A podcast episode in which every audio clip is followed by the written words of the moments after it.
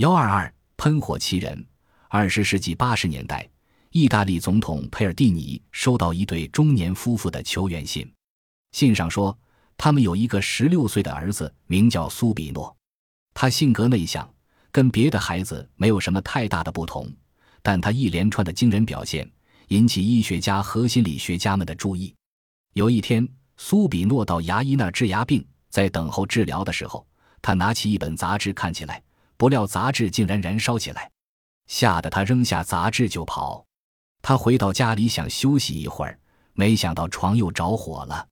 两年来，他们带苏比诺到意大利各大医院检查，很多著名医生都无法圆满解释这一奇特现象。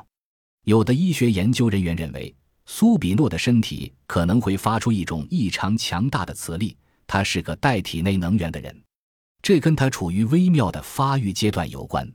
还有一位教授解释说。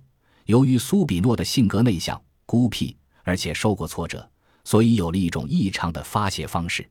这种解释也太离奇，太难让人信服了。我国澳门也有一个能喷火的奇人，他是一位姓李的印刷工人。一九八三年十一月二十四日下午，他去理发，不料围在他脖子上的毛巾突然冒出一股黑烟，他的脖子也被烧伤了。他对采访的记者说。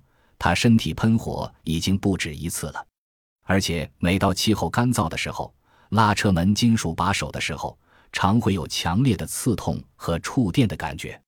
全世界的新闻媒介每年都有人体喷火引起事故的报道。有人认为，人会喷火可能是由于这些人的体内带有强度很大的电能的原因。于是有人又问了：这种人并不经常喷火，甚至很多年都不喷一次。这又怎么解释呢？看起来人体为什么能喷火，还是个不解之谜。